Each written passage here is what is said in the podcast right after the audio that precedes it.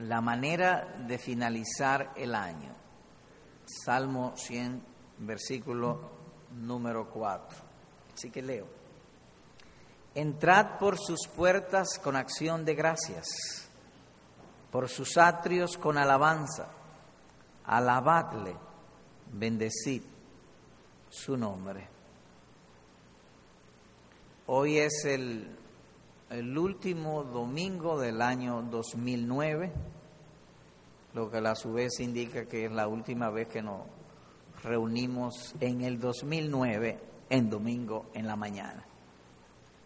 Y nos ha parecido pues apropiado traer palabras tocante a esa circunstancia o aplicar la circunstancia que nos ha tocado y unirlo con las Santas Escrituras. Y en ese sentido, hablando del final del año 2009,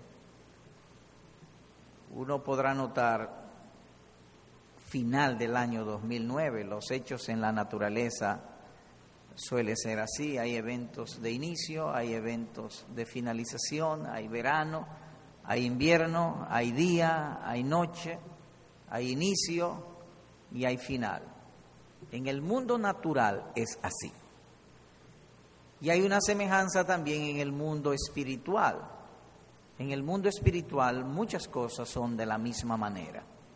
Hay tiempos donde tenemos frialdad de corazón y hay tiempos donde tenemos fervor en el corazón.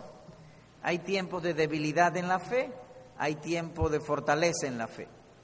Hay tiempo de amor entusiasmado, compasión a Cristo y hay tiempo donde no tanto así.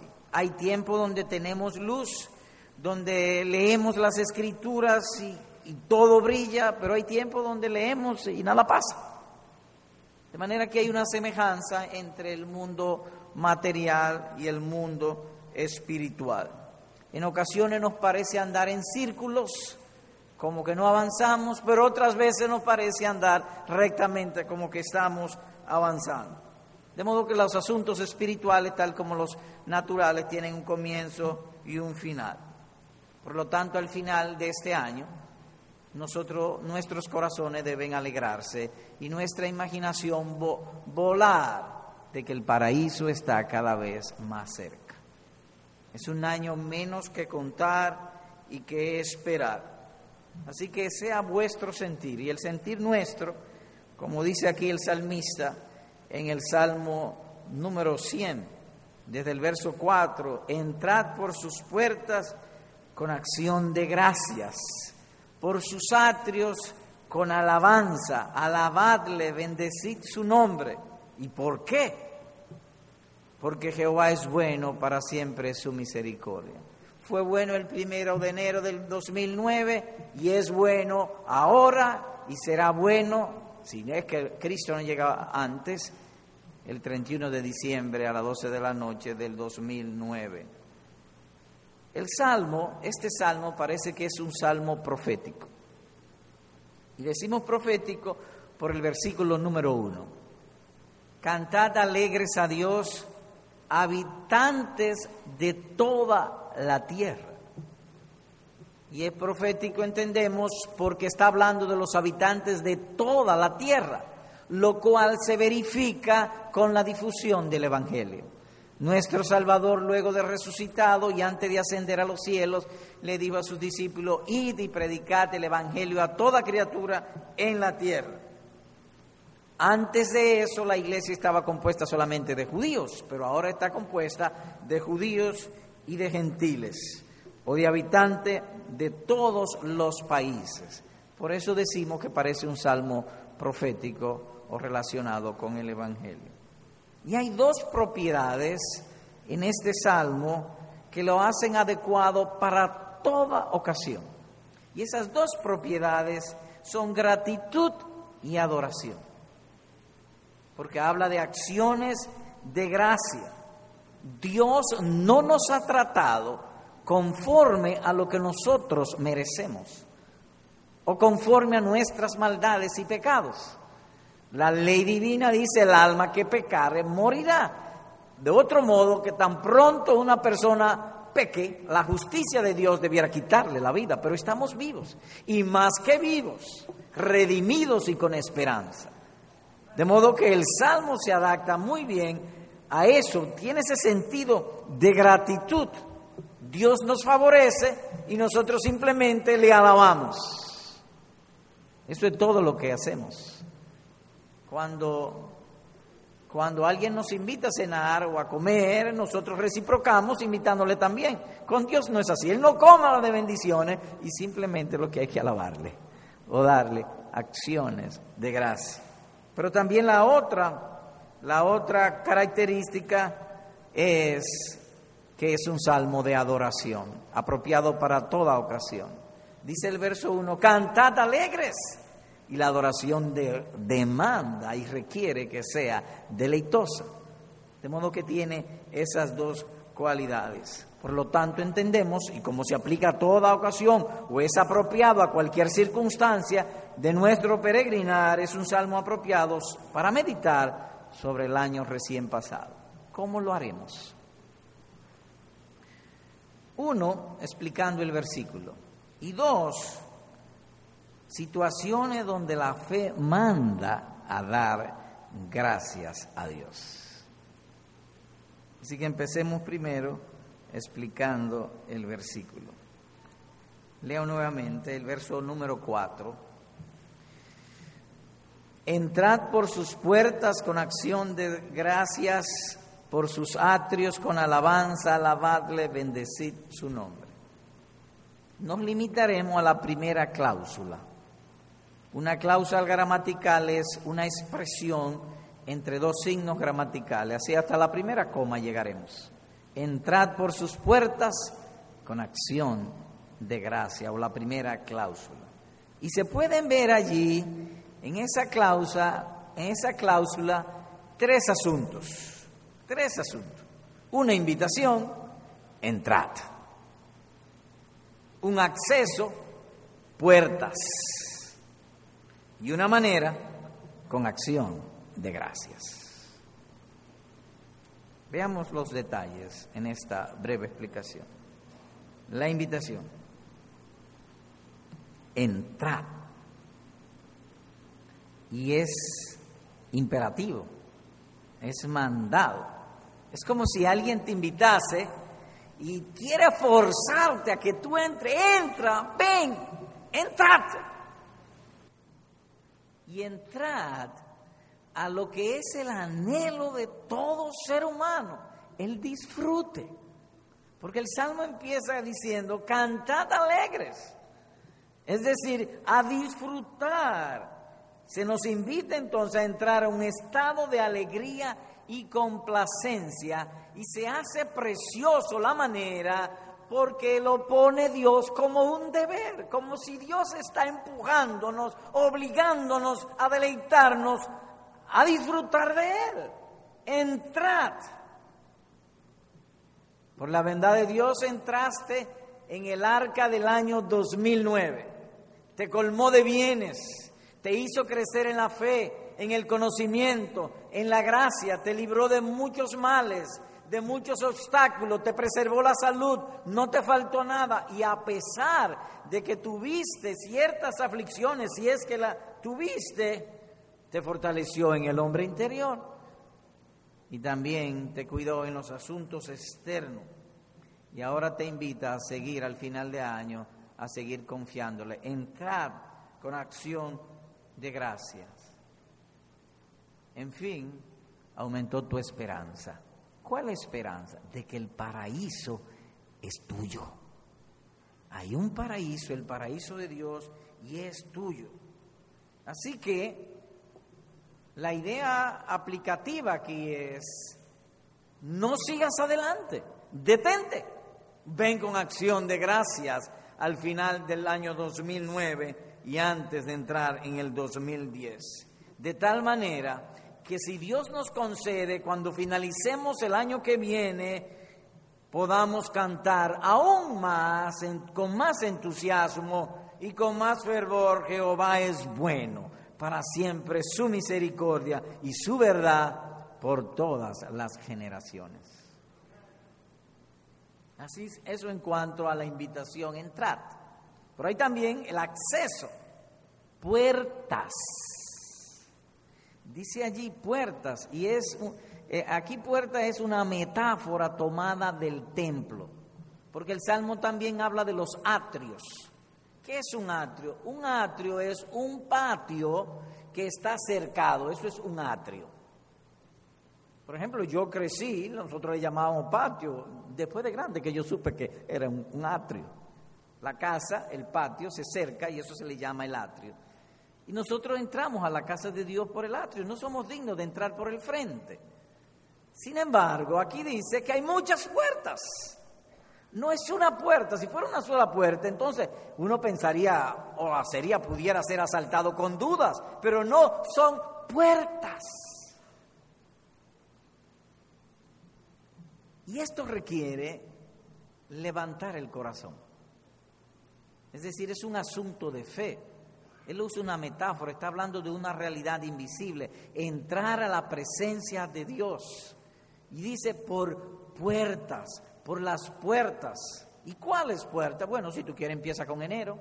Comienza a recordar cosas que Dios te dio en enero, en febrero, en marzo, en abril. Veinte mil puertas 20 mil múltiples ocasiones que tenemos para dar gracias a Dios. Muchísimas, son muchas puertas. En otras palabras, que siempre te será fácil entrar, porque son muchas puertas. Lo cual, eso acentúa lo que dice antes, entrad, pero no por una puerta, por muchas. Y hay un mensaje allí, Dios se agrada en tu paz, en tu gozo, en tu deleite legítimo. Dios se agrada en ello y nos empuja hacia ello. Así que muchos bienes te dio, de muchos males te libró, quitó multitud de obstáculos para felicitarte la vida y te colmó de bienes sin fin. Es para entrar por la puerta que tú quieras, pero que entre. También hay otro aspecto aquí. Dice, la actitud, con acción de gracias. La propiedad esencial de acción de gracia a Dios es que sea libre y espontánea. Libre y espontánea. Es tanto así que Dios pesa los corazones. Dios lo que pesa es el corazón el ser interior. Por eso el entrar y la puerta decía yo que había que levantar el alma porque se trata de un asunto espiritual. Y lo libre y espontáneo es lo que él más tiene en cuenta. No tanto la manera, no tanto la forma, si tuviste buenas palabras o si tuviste palabras incompletas, inadecuadas, si pronunciaste bien, si no pronunciaste bien, si conjugaste los verbos correctamente o no, el corazón con acción de gracia, henchido. ¿Y cuál es el mejor momento para dar acción de gracia? Tan pronto recibimos el favor. Cuando tú recibes un favor y tú das acción de gracia, es cuando el corazón está más lleno. No sé si te ha ocurrido, pero a mí me ha ocurrido, a veces pido una un favor a Dios, Dios me lo concede y me lo concede, pero se me olvidó dar gracias. Y doy la gracia después, pero cuando doy la gracia después tengo que darla con arrepentimiento. Pero si doy la gracia ahí mismo, el corazón está lleno. Acciones de gracias. Lleno el corazón. Así que lo básico es que sea libre y espontáneo. Una de mis oraciones es que tanto en el favor como en la adversidad, mi primera reacción sea Dios. Hay ocasiones, por ejemplo, si vamos al médico, usted tiene un cáncer. Lo primero que pensamos, ¿qué médico? O podré ir a Nueva York, se me podrá facilitar tal cosa. Y después pensamos en Dios. Nuestra oración debe ser que mi primer, nuestro primer refugio sea Dios, pero también sea mi primera nota de alabanza y dar acciones de gracia por sus favores. Que Él siempre sea el primero. En todas las cosas. Pero hay algo más. No solamente debe ser libre y espontánea, que no lo merecemos. Es decir, nosotros no merecemos que Él nos trate de esa manera. Que los favores que nos da son por dos razones. Su gracia y su misericordia en Cristo. No por ninguna buena causa en nosotros. Sería todo lo contrario. Así dice David. Entonces entró el rey David se sentó delante de Jehová, entró al templo, se sentó delante de Jehová y dijo, oh Señor, ¿quién soy yo y qué es mi casa para que me hayas traído hasta aquí? Segunda de Samuel capítulo 7, versículo número 18. Dios lo bendijo, le colmó de favores, él lo hizo libre espontáneamente en la presencia de Dios pero no se olvidó de decir, yo no lo merezco, tú lo haces por tu gracia, en el puro afecto de tu voluntad. Así que el corazón y los sentimientos son los instrumentos por lo cual podemos entonar una melodía agradable a Dios de acción de gracia. El corazón y mis sentimientos son los instrumentos para que Dios sea agradado en mis acciones de gracia.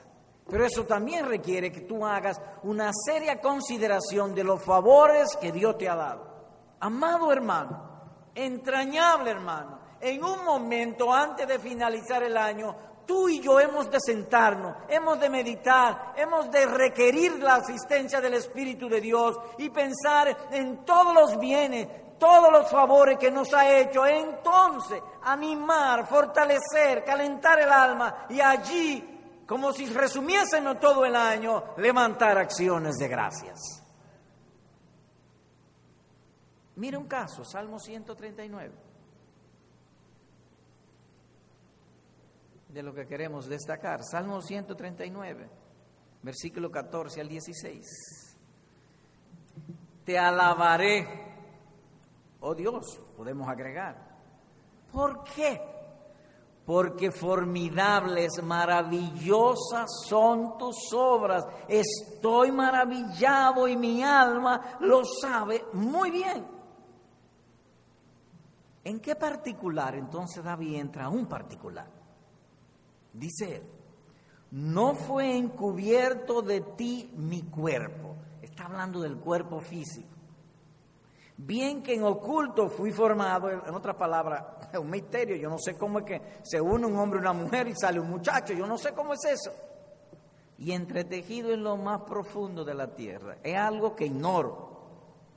Él no sabía en ese tiempo del espermatozoide, el óvulo, el útero y todo eso. Él no sabía nada de eso. Verso 16.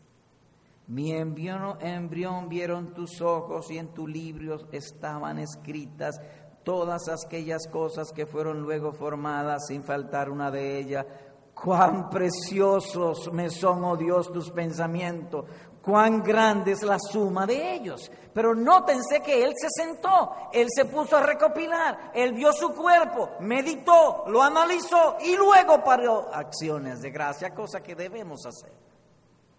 Y eso, que David en esa ocasión no tenía los conocimientos que hoy tenemos de la anatomía humana, del sistema inmunológico, del cerebro, del corazón, del hígado, de los riñones. Que cómo es, es la única planta eléctrica química, o la primera. Usted come plátano en el estómago se produce una reacción y produce energía eléctrica a partir de elementos químicos y después va a la letrina y bota los desechos. Él no tenía esos conocimientos. Sin embargo, su corazón se llenaba de acción de gracias. Y aquí cabe lo que dijera un puritano sobre este texto. Él dijo lo siguiente, es preferible tener un corazón santificado que una mente con mucho conocimiento. Porque él no sabía cómo opera el organismo, sin embargo levantó, con lo poco que sabía, su corazón se llenó de acciones de gracias. Así que esa es la actitud, entrar por sus puertas con acción de gracias. Y reiteramos o enfatizamos que esa acción de gracia debe ser libre, espontánea, que no la merecemos y requiere de nosotros una obra de consideración, de meditación, de contar los favores y luego al ver tantas bondades de Dios para con nosotros, entonces como un primer fruto, como una primicia de un corazón en Dios y en fe, cantemos alabanza y acciones de gracias. Muy bien. Habiendo pues explicado el versículo, ahora veremos situaciones donde la fe manda a dar gracias. Siempre será natural a nuestro entendimiento que traigamos acciones de gracia cuando la providencia nos sonríe. Más aún, le confieso que cuando comencé a, ver esto y a estudiarlo, mi mente se fue primeramente a nada negativo. La salud, los bienes que me ha dado, esto y que lo otro, y muchísimas otras cosas. Eso es lo natural. Pero ¿es eso lo que divinamente debiéramos hacer ante todo? No, lo que quiero significar es que en la prosperidad es fácil dar acción de gracia. Pero no es tan fácil hacerlo en las adversidades. Ahora bien, ¿de dónde Job tuvo fama? ¿De haber sido rico? No de dar gracia a Dios en medio de los sufrimientos. Por lo tanto, en esta ocasión hemos de traer o vamos a tratar de traer argumentos bíblicos que nos ayuden a dar acciones de gracias de corazón, a pleno pulmón, en las adversidades. Es lo propio de un santo. Lo natural de un hombre es dar acciones de gracia. Hasta los impíos ricos e incrédulos dicen, oh, pero tú has progresado, tú eres rico, tiene esto, tiene lo otro. Gracias a Dios. Eso es fácil. Pero en una cama de enfermedad con un cáncer no es tan fácil con gozo decir, gracias, oh Dios, por este hermoso cáncer agresivo que me está matando. Eso no es normal. Eso tiene que ser divino. ¿En qué tres casos haremos, traeremos argumentos? En la aflicción, en la nublazón y en la tentación. Primero, si somos visitados o si fuimos visitados durante el 2009 por una pesada, larga y dolorosa aflicción. De entrada decimos que en el verdadero creyente es posible perder ligeras batallas, pero nunca la guerra. Nunca perderemos la guerra. Como derribados, mas no muertos, dice la Escritura. Así que, en términos particulares, aplicaría bien a ti ¿Tú tienes alguna enfermedad? Sí, pues esto va para ti. ¿Tienes carencias en tus bolsillos? ¿Problemas para comer o para pagar tus cuentas y cosas por el estilo? Pues esto también va para ti. ¿Estás sufriendo por una larga situación aflictiva? Sí, pues también esto va, va para ti. También va para ti. He dicho que podemos perder batallas, pero nunca la guerra. Nosotros estamos llamados a vivir en el paraíso donde lo temporal no puede afectar. ¿Me oíste? Lo temporal, las enfermedades, las carencias, los sufrimientos no te podrán afectar. Y esa es nuestra esperanza. Por lo tanto, podemos dar siempre gracias a Dios, porque esa es nuestra patria. Para allá iremos. Como dice el profeta, por tanto, glorificad por esto a Jehová en los valles, en las orillas del mar, sea nombrado Jehová Dios de Israel, dice Isaías 24, 15, en los valles, en todo lugar. Entiéndase que un creyente se regocijará. Oigan esto, amado hermano. Un creyente ha de regocijarse más en progresos en su fe que progresos en sus bolsillos. Progreso en la gracia, aumento en la gracia, que mejoría en su situación económica. Si usted lee la vida de Abraham, usted encontrará que él se gozó en sus pruebas. Dice nuestro Salvador, y Abraham vio mi día y se gozó. ¿Y dónde vio Abraham el día? Ese día de la resurrección, cuando le pidieron matar a su hijo. Pero no dice que Abraham se gozó por ser rico. No lo dice la escritura, ni lo dice de Job que se gozó por ser rico, sino que se gozaron en las pruebas.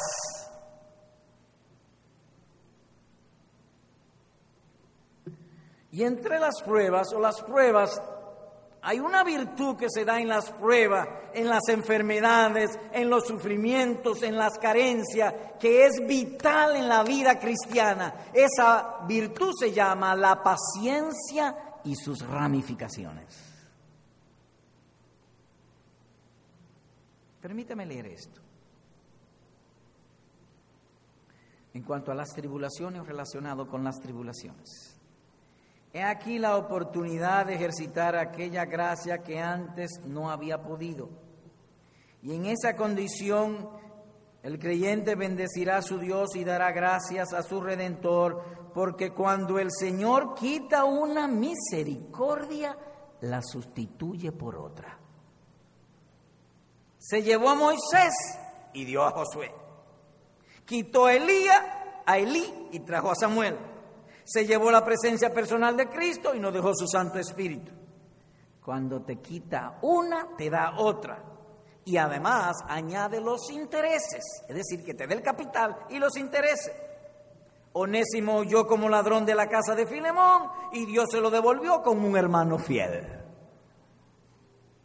Esa es la manera en que nuestro Dios trata con nosotros. Por lo tanto, sirvan estos argumentos para cuando venga la adversidad, nosotros podamos decir con acciones de gracia, gracias Señor.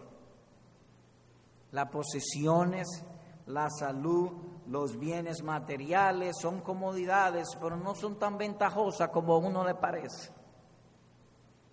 La vida del hombre no consiste en la abundancia de comodidades, bienes, riquezas que posee.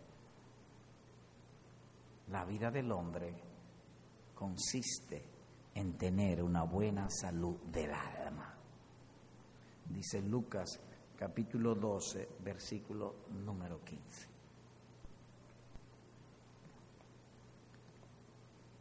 Imaginemos un hombre, tiene un predio de 100.000 tareas de tierra. Eso es como esta provincia de Santiago y sobra quizás. Mucha tierra. Y siembra maíz o naranjas, siembra naranjas. Y tiene una cosecha enorme de naranjas. Pero resulta que él tiene un almacén muy pequeño para guardar los bienes para guardar todas esas naranjas. Al final, ¿qué va a suceder con esas naranjas? O la mayoría de esas naranjas se pierden. Por eso Dios no te da más bienes, porque el corazón o el almacén que tenemos es muy chiquito. Y Él no va a dar su gracia para que se pierda. Ahora bien, en las tribulaciones, la paciencia ancha el corazón. Uno se pasa los días pidiendo, orando, clamando y el corazón ensanchándose. ¿Ensanchándose a qué? En amor a Dios. Porque Dios lo que pesa es el corazón. Se le saltan los ojos, se entristece uno. Cuando se entristece se agarra. Uno no quiere llorar, uno quiere, pero ora a Dios andando, caminando, por donde quiera, orando a Dios. El corazón se ensancha. Dios quiere ensanchar el corazón para darte bendiciones que sean verdaderas bendiciones, no tanto terrenales, sino que sirvan y valgan en el otro mundo, aquí y en el otro mundo. Así que los santos son ganadores en sus pérdidas. Mire conmigo, Hebreos capítulo 6, por favor vayamos allá, Hebreos 6. Hebreos 6, versículo 11 y 12. Leo. Pero deseamos que cada uno de ustedes muestre la misma solicitud hasta el fin. ¿Para qué? Para plena certeza de la esperanza. ¿Con qué objeto? A fin, ese es el objeto, de que no os hagáis perezosos, sino imitadores de aquellos que por la fe y la paciencia heredan las promesas. De manera que es un argumento bien fuerte para si estamos pasando, si en el 2009 hemos pasado por enfermedades, por carencia, por sufrimiento, llenar el corazón con estas palabras de Dios o con argumentos bíblicos para dar acciones de gracia. ¿Por qué? Porque las adversidades tienen la virtud de hacer ejercitar la paciencia y la paciencia es como una medicina o una vitamina a la esperanza. Nótenlo. Para plena certeza de la esperanza, dice el versículo 11. Está hablando de la esperanza, que nutre la esperanza, que la fortaleza. A fin de que no os hagáis perezosos, sino imitadores de aquellos que por la fe y la paciencia. De manera que las aflicciones, las tribulaciones en el verdadero creyente, tienen la virtud de hacerle crecer en fe y en esperanza. ¿Y qué queremos nosotros? ¿Tener riquezas, bienes materiales en este mundo y una fe pequeña o lo contrario? Bueno, algunos dirían, yo la quiero las dos cosas. Bueno, es posible que Dios te dé, a él alguno Dios le da las dos cosas. Pero lo que sí queremos es que nuestra fe crezca que en medio del dolor, en medio de la adversidad, podamos tener un corazón como el de Esteban, que lo estaban matando, apedreando, y él daba gracias a Dios. Es decir, una fe tal que sea poderosa para sujetar nuestros malos sentimientos y llevar nuestros corazones en adoración al Señor Jesucristo. Segundo, si en el 2009 pasaste por una nublazón espiritual o está pasando por una nublazón espiritual, vamos a ver ahora argumentos escriturales para llenar el corazón y de acciones de gracia. ¿Qué sucede cuando el cielo se nula o la luz se disminuye, oscurece más temprano, ciertas labores no se realizan? En sentido espiritual sucede así con el creyente. Hay cosas que no debimos haber hecho. Hay cosas que no debemos hacer, pero las hacemos cuando la luz de Cristo se disminuye en el corazón. Pregunta, ¿y cómo usted me, me justifica que una persona puede dar acción de gracia porque la luz de Cristo se le disminuya. Bueno, yo no voy a dar acción de gracia porque la luz de Cristo en sí se disminuya, sino por la manera en que obra en el reino de Dios, que en ciertas ocasiones la luz de Cristo se disminuye y los buenos efectos que trae. Porque a los que aman a Dios todas las cosas le ayudan a bien. El punto es que aun cuando la luz se disminuya, cuando se disminuya el conocimiento, se nos olviden ciertas cosas, se endurezca el corazón, y uno siente que Dios se aparte, aún así hay que dar acciones de gracia para probarnos Dios que Él es fiel. ¿Por qué? Porque Dios podrá quitar de nosotros el consuelo, pero no el sostén. Ejemplo, Cristo. Dios mío, Dios mío, ¿por qué me has desamparado? Dios lo desamparó, pero lo sostuvo en la cruz. Y tú como imitador o como una copia del original nuestro que es Cristo, también puede suceder ese tipo de cosas, que disminuya la luz, que la fe se dificulte y aún así tú ver que Dios te sostiene en la fe. ¿Cuántos de nosotros no se le ha disminuido la luz y hemos pensado, y es el cristianismo, el evangelio, ¿verdad? Se nos da deseo de irnos del evangelio, pero no nos vamos. Él nos sostiene, Él nos preserva, Él nos guarda. El ejemplo bíblico, la mujer sirofenicia. Venía ella dando voces y los apóstoles le, dijeron al Señor, Señor, despide a esta mujer que viene dando voces. Bueno, que el pan no es para los perrillos, es para los hijos. No, le dijo el Señor, tres veces le dijo que no. En otras palabras, la luz y el favor de Cristo se disminuyó, pero ella siguió, ella insistió y prevaleció. De manera que en el buen efecto la prueba trae eso y en medio de la nublación espiritual podemos dar gracias a Dios. Él es fiel. A los mártires se le ofrecía preservarle la vida y todo el oro del mundo para que renunciaran a Cristo. Y ellos decían que no. ¿Por qué? Porque los creyentes no son como las rameras. Como dice Proverbio 3, cuando el marido se va, ella se busca otro. Así también muchos cuando ciertos consuelos, ciertas bendiciones y prosperidades se le van del Evangelio, ellos se van con él tras otras cosas. Pero aun cuando la luz del Evangelio se disminuye en un verdadero cristiano, Cristo le sigue sosteniendo y él sigue atado a Cristo, aun cuando la luz sea débil. Por lo tanto, si ha pasado eso en el 2009 o si pasa en alguna oportunidad, tenemos suficientes razones para dar gracias a nuestro Dios siempre. Entrad por sus puertas con acciones de gracia.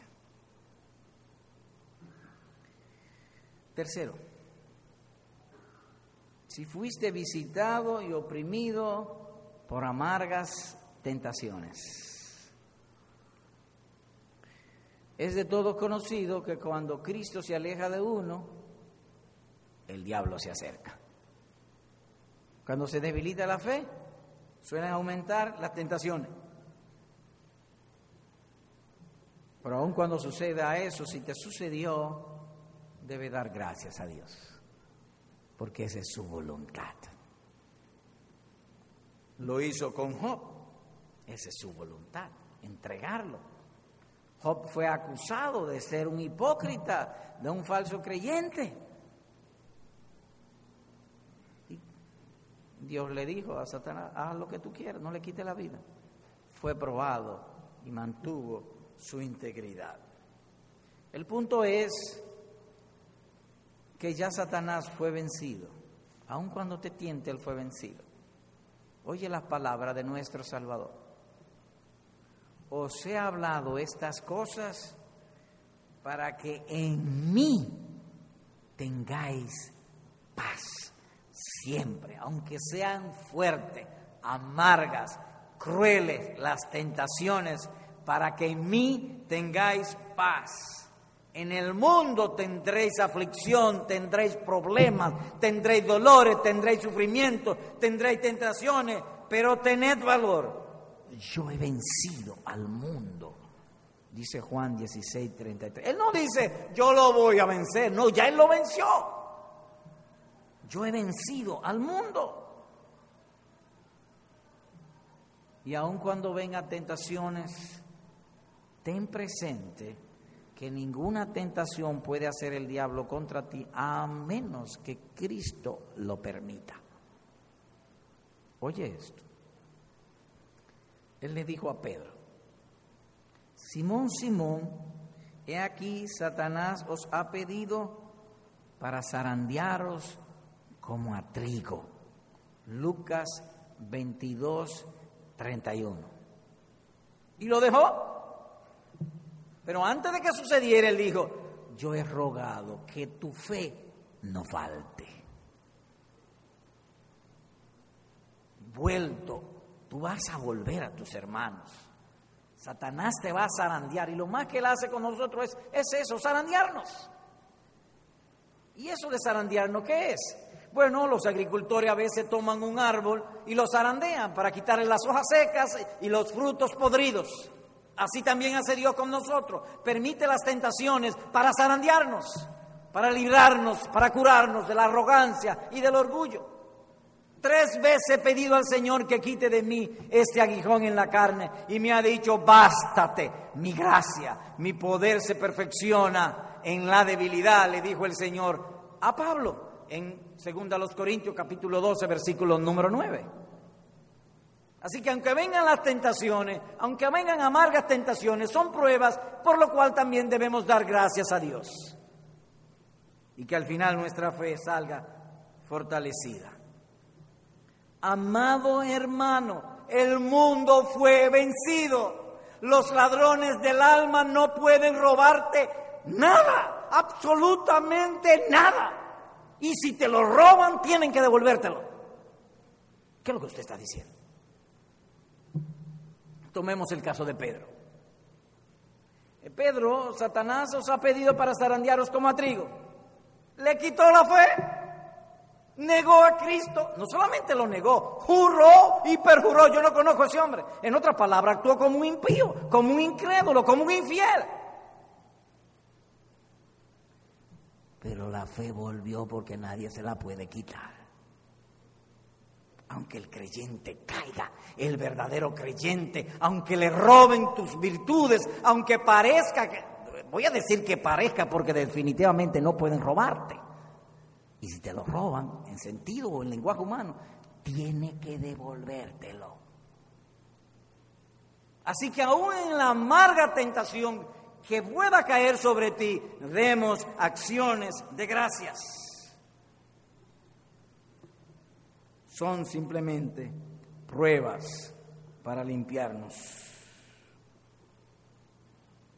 Así que como dice el ministro puritano William Bridge, es bueno para todo cristiano ser agradecido y bendecir a Dios por todo, en la aflicción, en la enfermedad, en la deserción y bajo la tentación. ¿Y por qué?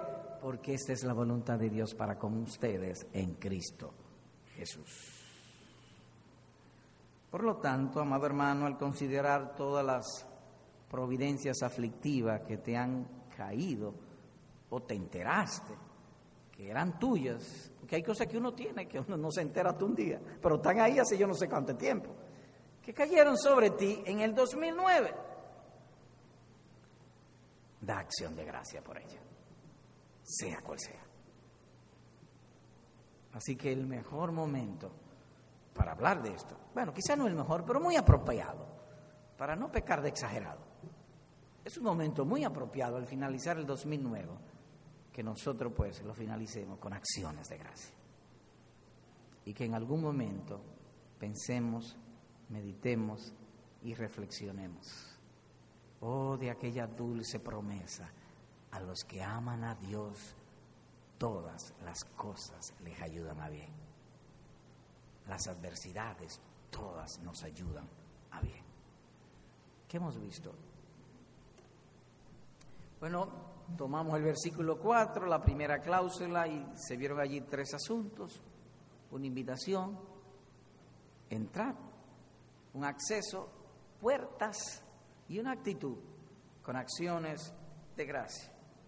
Luego entonces nos preguntamos en qué circunstancias debemos nosotros traer acciones de gracias en este año 2009 que ha pasado. Y dijimos en la tribulación o aflicción, enfermedad, cáncer, dolores, porque hay gente que no se le quitan los dolores, el año entero adoloridos. O problemas, a veces se le quita cuando se duermen. Cuando se duermen, si no, lo tienen ahí todo el tiempo. Así que demos acción de gracias por todo ello. En la nublación y también en la tentación. Aplicación. Uno, hermano, por tu acción de gracias, tus aflicciones pueden ser convertidas en bendiciones, en beneficios para tu alma. Voy a repetir.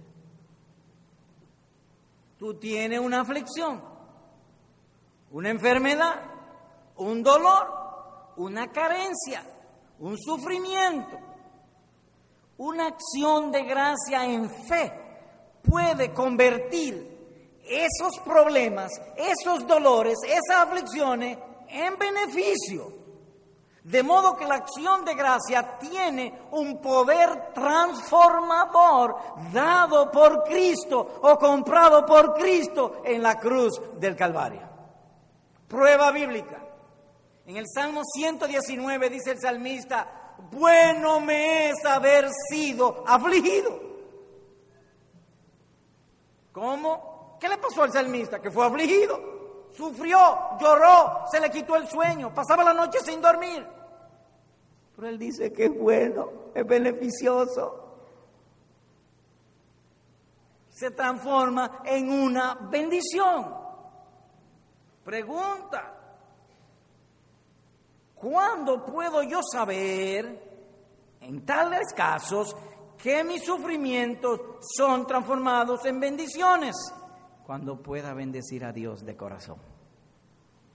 Nota, él fue afligido y él dijo, bueno es ser afligido. El problema, el dolor, le llevó a decir que es bueno. Y bueno es una bendición, porque bendición es benedicere, decir bien. Bueno es, es un beneficio. Si tú lees la historia de Job, podrás notar o llegar a esta misma conclusión. Le mataron los hijos, lo perdió todo y él dijo, Jehová dio, Jehová quitó, es el nombre de Jehová, bendito. Eso es una expresión de gozo. Su corazón fue transformado. Aunque no está la palabra acción de gracia, está implícita. Su corazón estaba en Dios. Él me lo dio, Él me lo quitó, eso es de Él.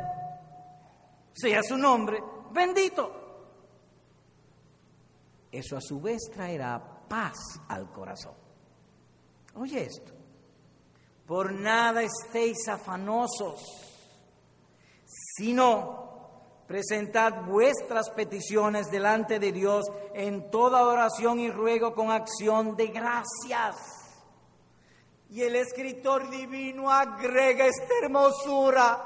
Y la paz de Dios estará en vuestros corazones. Ese es el poder de la gracia. Ese es el poder comprado por Cristo en la cruz del Calvario. Bendito y hermoso Salvador.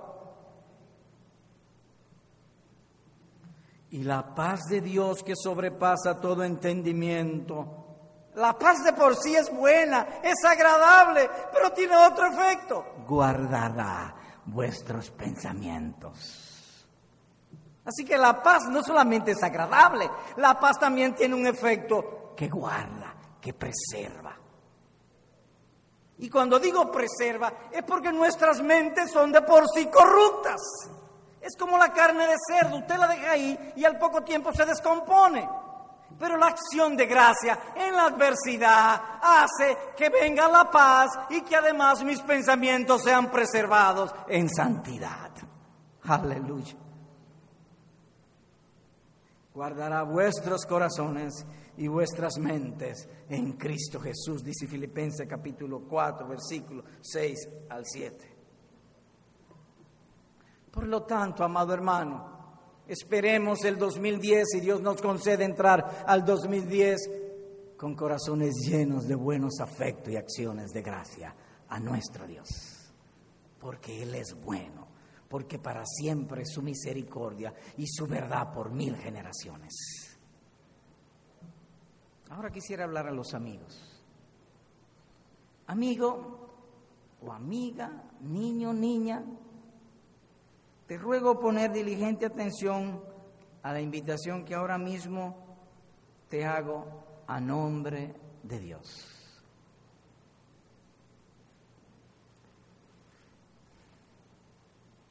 La fe es como la experiencia. La experiencia es una linterna que alumbra solamente al que la posee. Por ejemplo, nosotros, yo como papá o los padres, a veces en el pasado los muchachos pequeños le dábamos ciertos consejos. Nosotros veíamos lo que podía venir, lo negativo, lo perjudicial para el muchacho, para el hijo, para la hija, y dábamos el consejo. Pero ellos no nos hacían caso y seguían hacia adelante. Ahora, ¿por qué dábamos el consejo? Oh, por nuestra propia experiencia. Nosotros veíamos el asunto bien claro, bien clarito, pero ellos no. Así que la experiencia es una luz, es un conocimiento que alumbra solamente al que lo posee. El otro le damos el consejo, pero él no ve igual. En ese sentido también es la fe, querido amigo. Yo te puedo hablar de la hermosura de Cristo. Yo te puedo decir que la, la, acción de gracia transforma el corazón, que es una gracia transformadora, que la aflicción, que el dolor, los problemas me trae paz y mis pensamientos y mi mente me la guarda quieta, gozosa, sobria, prudente, en paz. Te lo puedo decir. Pero lo más que puedo hacer es decírtelo. A menos que tú lo vivas, no lo podrás entender. Así que te ruego, pues, querido amigo, amigo en esta hora, que ahí sentado tú hagas esta oración a Dios, Señor, abre mis ojos. Y a los jóvenes que están aquí, hagan lo mismo. Yo veo que papi, que mami, que mi tío o mi tía se entrega la fe a Cristo y vive en eso y solamente en eso, pero yo no lo veo. Pídele pues eso, querido amigo o amiga joven o jovencita, pídele a Dios, abre mis ojos para ver lo que tú has revelado en tu palabra. Ahora tú me preguntarás, querido amigo o amigo, joven o jovencita, ¿y para qué? Para placeres sobre placeres. Oye esto, los cielos y la tierra pasarán, pero la palabra de Cristo no pasará se cumplirá.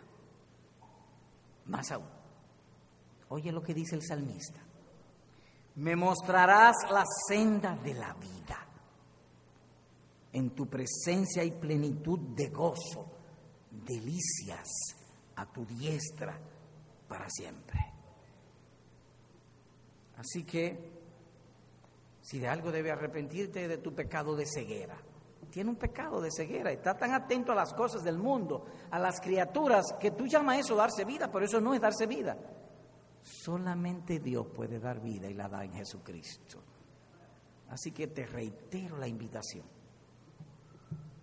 que ruegues a Dios en esa ocasión, Señor, abre mis ojos para ver tu hermosura. Tú has prometido que hay delicia y que me gozaré y me deleitaré en ti por siempre hazlo en tu asiento y Dios bendiga tu buen propósito. Amén.